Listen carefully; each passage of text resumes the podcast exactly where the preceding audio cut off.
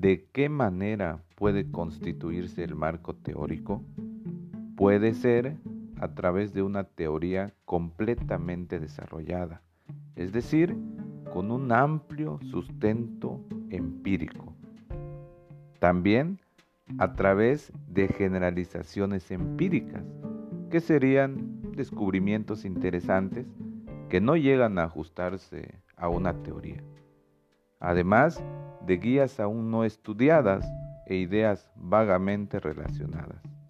Y claro, todas deben de estar relacionadas con el problema de investigación. Además, es posible considerar a más de un sustento teórico, es decir, puede ser transdisciplinar.